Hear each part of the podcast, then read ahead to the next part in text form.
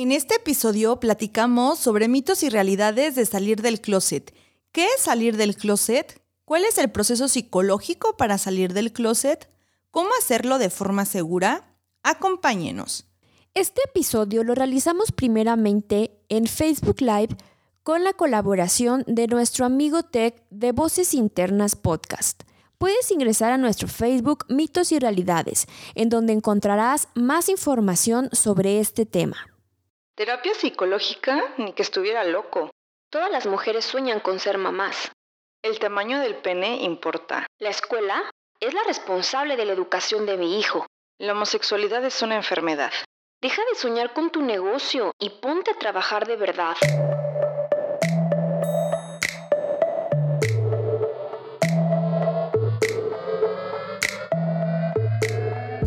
Te habla Georgina y Susana Sánchez. Con el fin de cuestionarnos y generar criterios propios, descubramos mitos y realidades sobre el amor, la nutrición, la sexualidad, las emociones, emprendimiento, educación y muchos temas más.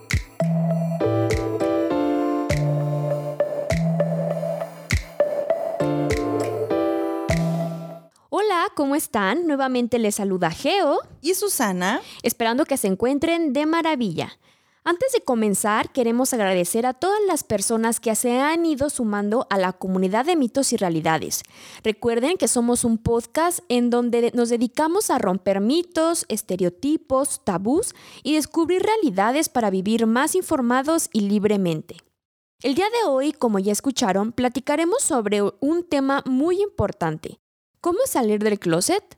Esperemos que sea de su interés. Si te encuentras en esta situación, si eres familiar de alguien que se cuenta también en este proceso o si simplemente deseas conocer para comprender. Tenemos el live completo en nuestro Facebook para que puedas ir a darte una vuelta y checarlo si quieres más información. Los mitos que vamos a desmentir son mito número uno, ser homosexual solo es una etapa, es porque estás confundido.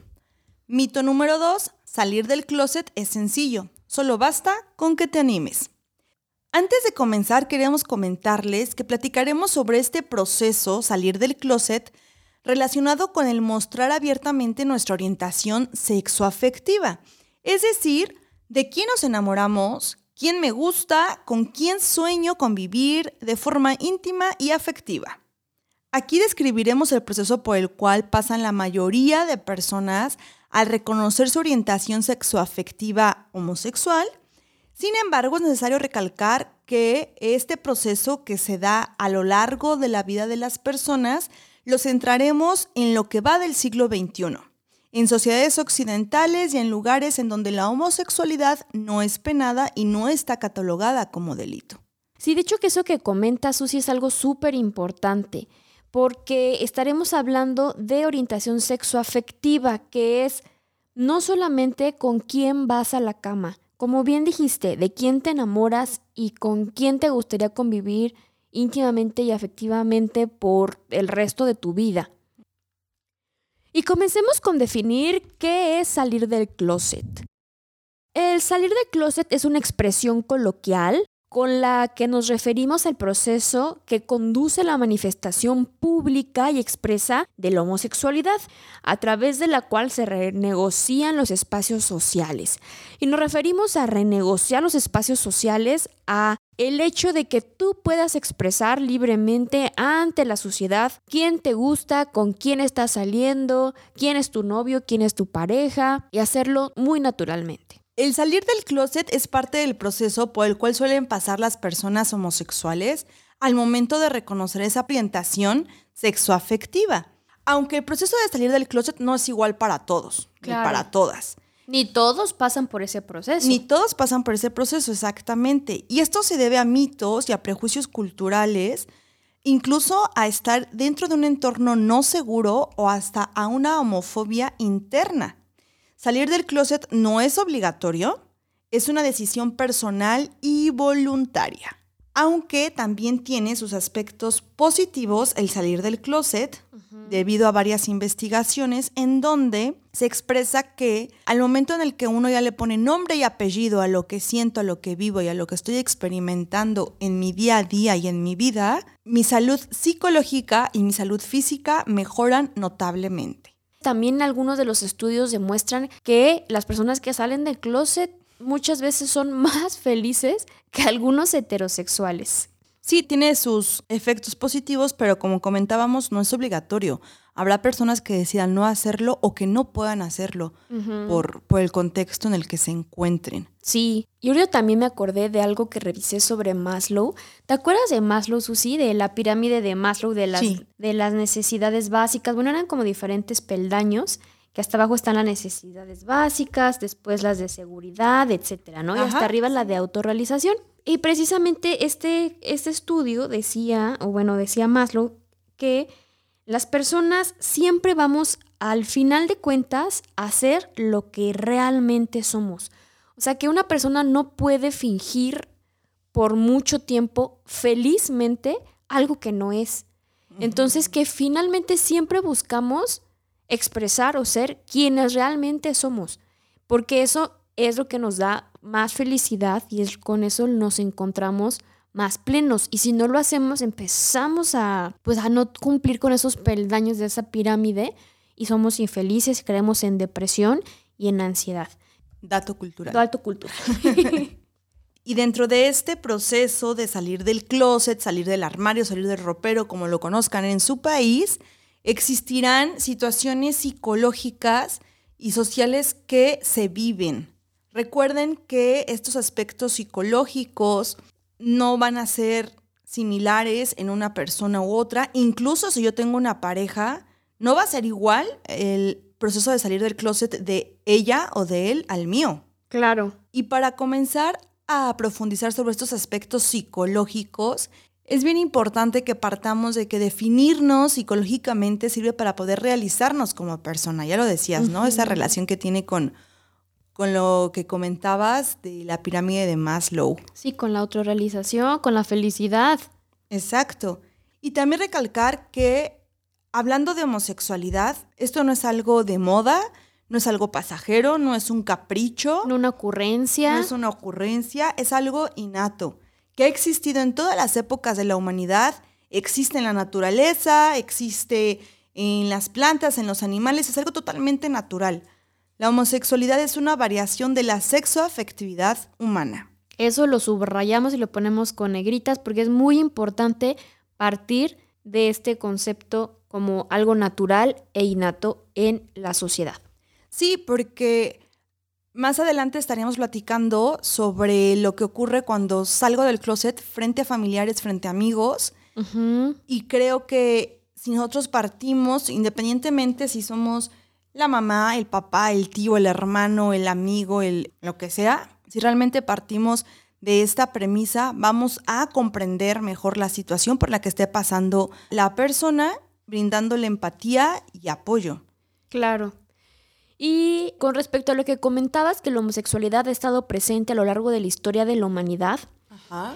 En el capítulo de diversidad sexual platicamos sobre algunos ejemplos muy puntuales de cómo se presentan algunas diversidades sexuales en la historia. Por ejemplo, platicábamos del batallón de Tebas. Sí. Que era un batallón en Grecia donde eran 115 parejas de hombres homosexuales, era un batallón que realmente nunca tuvieron ninguna derrota. Bueno, solamente una vez por Alejandro Magno. Pero de su fortaleza se basaba en el cuidado, el cariño, el apoyo, la amistad. Que eran los valores que ellos tenían como soldados. Sí, era como los pilares de ese batallón.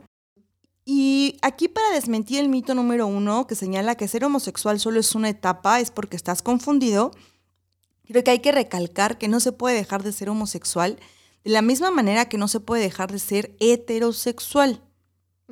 Ser homosexual no es una elección o una opción, es algo natural que la persona vive. Y siente todo el tiempo. Y es algo innato que se experimenta y conforme la persona va conociéndose, va conociendo su orientación sexoafectiva, podrá determinar esta parte tan importante de su vida. al identificar nuestra orientación sexoafectiva, lo podemos hacer desde edades muy tempranas. En la bibliografía que revisamos para hacer este episodio había un ejemplo en donde decía que un niño chiquito estaba viendo la televisión y de repente empezaba a ver imágenes de hombres y entonces se quedaba súper embobado viendo las imágenes de hombres y de barbones y de mm. modelos. Y ya pasaban los hombres, salían mujeres y ya como que el niño perdía la atención, ¿no? Entonces ahí es donde su mamá se dio cuenta de, ah, posiblemente puede ser homosexual.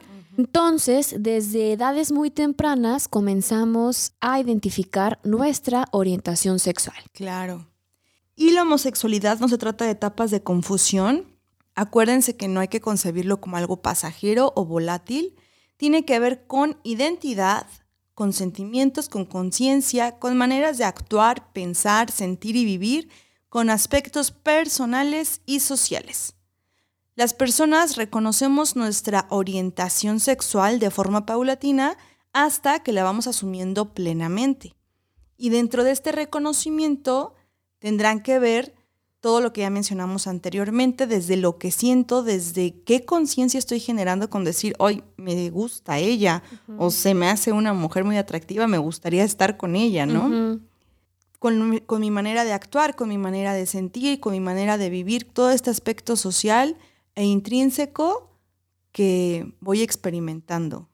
Sí, y antes de asumir que eres una persona homosexual, también tienes que asumir que posees una característica en que te hará vivir cierto riesgo de discriminación y eso nunca va a ser fácil.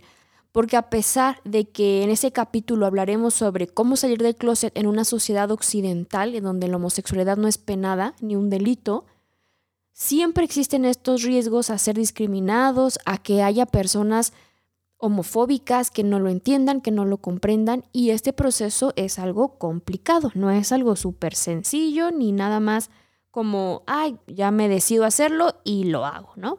Sí, y todos los delitos que se generan con relación a la homofobia. Y también tienes que pensar que todas estas situaciones de discriminación o de peligro no son tu culpa. Por favor, nunca consideres eso, sino también debemos comprender que esta discriminación que se genera es por falta de conocimiento y falta de información, así como la ausencia de empatía y el no valorar la diversidad y la inclusión. Y ahora nos vamos a un corte, pero regresando comentaremos sobre el proceso psicológico al salir del closet. Y ahora, un recordatorio. Visítanos en nuestro Instagram mitos y realidades-oficial y sigue el hashtag conocer para comprender. Y para explicar el proceso psicológico por el cual pasan las personas que quieren salir del closet, vamos a hacer referencia de el modelo clásico de Vivian Cass, que es un modelo elaborado a finales del siglo XX por esta psicóloga y sexóloga. Dentro de este proceso va a haber varios momentos, será un proceso en algunos casos largo, en otros más corto, de que va desde lo intrínseco hacia lo extrínseco, es decir, desde lo personal hasta lo social. Este modelo se basa en seis etapas. La primera es confusión, en donde se comienza a negar. La segunda es la comparación, en donde piensas que tal vez eres homosexual. La tercera es tolerancia o aceptación, admites que eres gay que no eres el único. El cuarto es la identidad. Lo asumes y luchas por poder expresar tu orientación sin ningún problema ante la sociedad. El quinto es orgullo dignidad. Aquí sales del closet y te sumerges en la cultura homosexual. Y el sexto es la integración y la síntesis, en donde te haces consciente de que tu orientación sexoafectiva es solo una faceta de tu vida y no es el eje de toda tu existencia. Y dentro de, este, de esta salida del closet, también habrá tareas psicológicas que tendremos que ir trabajando. Tendrán relación con la inteligencia emocional, es decir, con primero admitir esos sentimientos y esas emociones y entender que el amor o el deseo que siento hacia las personas del mismo sexo, pues es algo real, admitir esa parte. También aquí el dejar de lado el... Mm, no, o sea, no, no, no me gusta, o sea, simplemente lo besé o la besé, pero porque me agarró en mis cinco minutos. O sea, ese tipo de lucha interna, ajá, entre admito y no admito, ¿no? Como esa confusión que mencionábamos. La gestión de pérdidas, esto es otra tareota psicológica, porque dentro de este proceso pasaremos por pérdidas. Pérdida a nivel social, a nivel individual. ¿Por qué? Porque estamos en una cultura heteronormativa en donde lo ideal y lo que señala la sociedad es que yo como mujer me case con un hombre, no sé, tenga familia, sea mamá. Claro. Y al momento de, de yo reconocer mi orientación sexoafectiva, que a mí me gustan las mujeres, bueno, esa pérdida la vivo, porque socialmente está pues influenciado. También dentro de la familia se vivirá esa pérdida. Al momento que yo le voy a comentar a, a mis padres o a mis familiares, o quizá todavía no se los comento de manera verbal, pero ellos empiezan a identificar y decir, creo o sospecho que a mi hija le gustan las mujeres o que a mi hijo le gustan los hombres, también sería una pérdida para la familia. Y también se puede dar la situación de estoy enamorado de una persona o me gusta mucho esa persona y tengo es como ese deseo y pensar, no, no, no, no, no, esto es algo que se me va a pasar. En cuanto ya no me guste ella, yo vuelvo a ser heterosexual. Posteriormente viene la prospección de ganancias, es cuando se admite que sí, que probablemente eres gay y por fin aquí el trayecto empieza a ponerse constructivo para ti y empiezas a elaborar una idea como homosexual y empiezas a convivir con otras personas homosexuales y te empiezas a preguntar qué puedo hacer para vivir felizmente. Claro. ¿Cómo vivo mi homosexualidad felizmente? Exacto. La siguiente tarea psicológica es la identificación homosexual y aquí lo ideal es que no niegues que te enamoras de personas de tu mismo sexo, sino más bien hacerte respetar tal y como eres y empiezas a identificar qué es ser homosexual y qué no es ser homosexual. La siguiente etapa es visibilidad y asertividad y aquí justamente es donde se sale del closet y hay que expresar quiénes somos para que las demás personas empiecen a tratarnos tal y como nosotros queremos. Pero las demás personas no son adivinas, entonces sí tenemos que expresarlo. Pero recuerden que también tendremos que valorar si es seguro externarlo con todas las personas, con todos los lugares en donde nosotros nos desenvolvemos. Claro. Habrá espacios no tan seguros. Entonces también hay que valorar siempre esa parte para que nuestra seguridad personal nunca se vea demeritada. Así es. Y la última tarea psicológica es la resiliencia, en donde ya somos conscientes de que la orientación sexoafectiva es solamente una faceta más en nuestra vida, no el eje de nuestra identidad, y continuaremos trabajando en nuestras emociones, en reconocernos, amarnos, valorarnos y ser auténticos y sentirnos más felices y plenos con nuestra vida. Como ya revisamos, es un proceso complejo, no es algo sencillo y con esto desmentimos el mito número dos, que se refiere a que salir del closet es algo muy fácil, que solo basta con que nos animemos. La verdad es que no, que como comentó Susi es un trabajo interno y posteriormente externo. Entonces pueden pasar varios años hasta que nos podamos reconocer tal cual y hasta que nos sintamos 100% seguros de hacerlo. Aquí tendremos que trabajar mucho con nosotros mismos, en nuestra inteligencia emocional, intrapersonal e interpersonal, y de qué manera sentimos y experimentamos lo que vivimos e irlo trabajando. Sí, para finalmente terminar poniéndole nombre a lo que sentimos. En nuestro live en Facebook de mitos y realidades, mencionamos algunas preguntas que nosotros recomendamos que analicemos antes de salir del closet. Si las quieren escuchar para que sea de apoyo dentro de su proceso de salir del closet, revísenlas en el live de Facebook. Y ahora sí nos vamos a los tips de este episodio.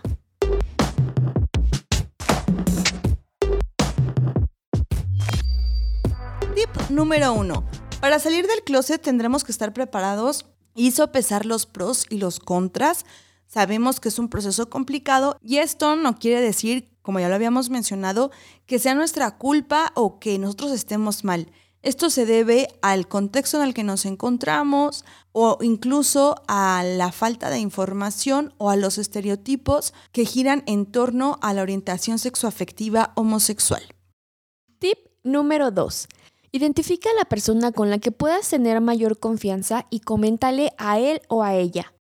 Puedes realizar este proceso poco a poco. No es necesario que le comentes tu orientación sexoafectiva a todo el mundo.